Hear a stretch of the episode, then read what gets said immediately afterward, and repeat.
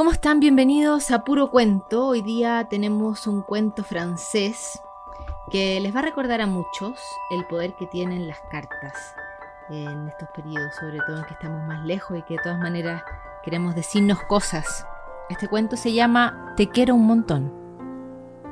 Gaetano ya es mayor, hasta se atreve con las películas de miedo. Desde su ventana del sexto piso puede ver la ventana azul que está al otro lado de la calle justo enfrente. Cuando se asoma, observa cómo se extiende la ciudad calle abajo, los repartidores, los carteros, los demás niños del barrio. Todo el mundo tiene prisa. Cada mañana antes de ir al colegio, Gaetano se toma su tiempo, abre la ventana y se queda mirando la ventana azul de enfrente. Allí vive una niña. Debe tener su edad, quizá un poco más. Si ella no está asomada a la ventana azul, él, decepcionado, contempla el bullicio de la calle ajeno a su presencia. Se pone los zapatos y les pregunta, Eh, ¿y a ustedes cómo les va? Baja la escalera sombría, sale a la calle y se marcha al colegio. Si la niña está asomada a su ventana azul, él levanta los ojos al cielo como si buscara ahí arriba una cucharilla con la que disipar una nube de leche del desayuno. Y ella en ese mismo momento se inclina hacia adelante con un repentino interés por el perro blanco y negro de la vecina de abajo. Hace semanas, meses, que Gaetano espera que su vecina le sonría, que le diga buenos días o tal vez good morning o incluso qué tal. Durante todo el día Gaetano se reprocha no haberse atrevido a saludarla con un gesto o a preguntarle si prefiere a Bambi o a Drácula, en fin, lo que sea. Y durante todo el día se equivoca en las restas y comete faltas de ortografía. ¿A qué colegio va? ¿A quién quiere? ¿Qué música escucha?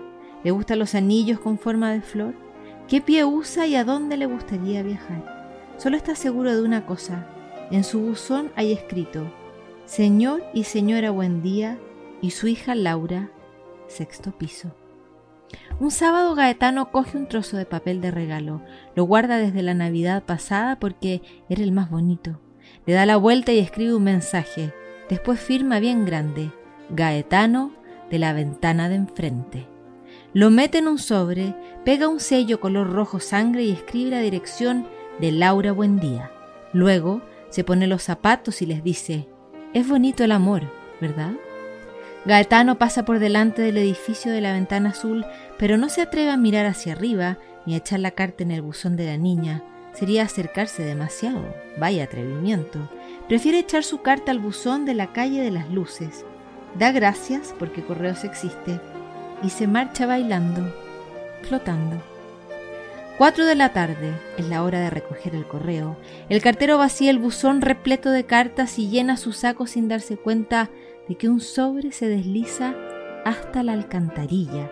El sobre sigue el curso del agua, pasa bajo un puesto de verduras, toma la calle de las cruces que lleva hasta la calle de la Victoria. Un perro lo agarra con la boca. Es un perro viejo y pulgoso y quizás su amo Nunca aprendió a leer. Un niño da un puntapié al perro, el animal se aleja cojeando y huye a otro barrio. Nada más llegar a su nuevo territorio, el perro advierte que los coches son muy grandes y circulan muy deprisa, sin embargo, no logra evitar que uno lo atropelle. Un policía llora. La farmacéutica recupera el sobre y lo tira a la basura. No soporta ver papeles por el suelo. Como sus problemas le han provocado dolor de muelas, vuelve a casa y se toma una cucharada de jarabe. La noche es fría y el resplandor de las estrellas muy lejano. Por la mañana, el motor de los camiones de basura templa las calles, un basurero vacía el contenedor en el volquete y pasa al siguiente. ¿Quién sabe si este también guarda algo importante?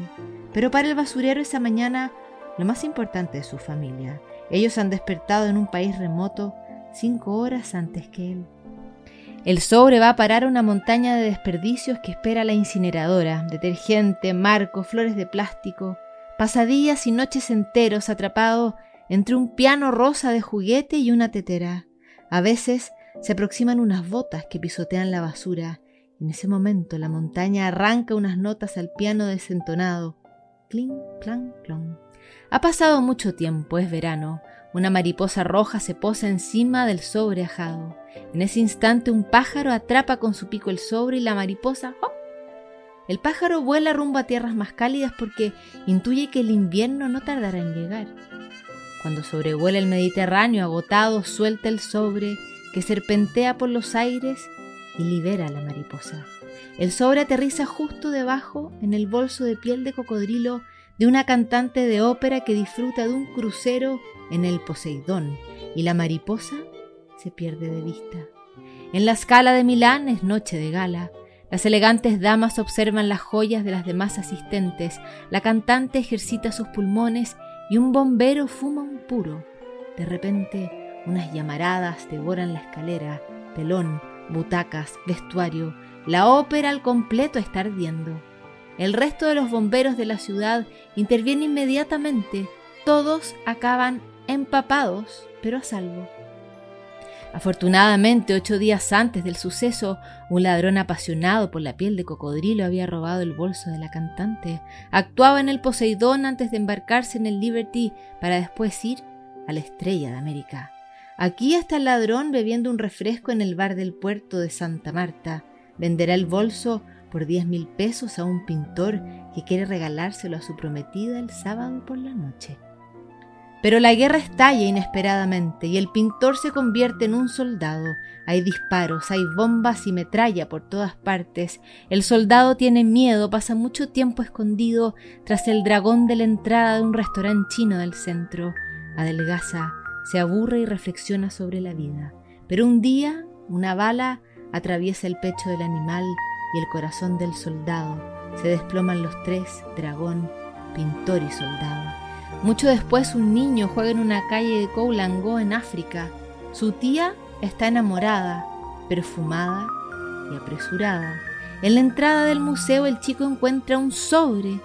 Lo mira, le da la vuelta y lo sopesa. Su sello de color rojo sangre está roto y decide arreglarlo. Atrapa una tirita roja que vuela por el cielo, tal vez es el pétalo de una flor o tal vez es el ala de una mariposa. Le da un lengüetazo y la pega en el sobre. Ha quedado precioso bajo el intenso sol de Koulango. El chico juega a ser un diplomático que envía una carta importante y con una expresión seria echa el sobre en el buzón de la avenida central. Como todos los días, a lo largo de su vida, Gaetano abre la ventana y observa. Ahora es un anciano. Por la calle han pasado miles de niños que hace ya tiempo dejaron de serlo. Abajo la calle ha cambiado mucho. Obras, idas, venidas. Sus padres se fueron. Él se ha quedado. Ese día, cuando abre la ventana, Laura Buendía está asomada. Ha pintado su ventana siete veces, siempre de azul. Ahora es una señora mayor que camina encorvada incluso cuando mira el cielo.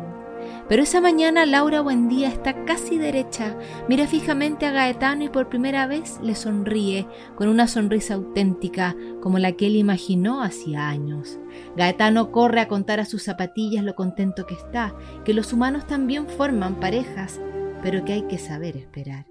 La próxima semana tal vez se atreva y le dirá, Buenos días Laura, y para ello será el mejor día de su vida. Laura Buendía vuelve a sentarse y relee la asombrosa carta que acaba de recibir. Te quiero un montón. Firmado Gaetano de la ventana de enfrente. Está escrito con la letra temblorosa de un niño en un trozo de papel de regalo. Tiene una esquina rota. Laura también escribe una carta de amor a Gaetano, una larga y bella carta con una letra temblorosa. Esa tarde, si no llueve, iré a echarla al buzón al de la calle de las luces. Tendrá que avivar el paso. La noche cae muy rápido en esta estación del año.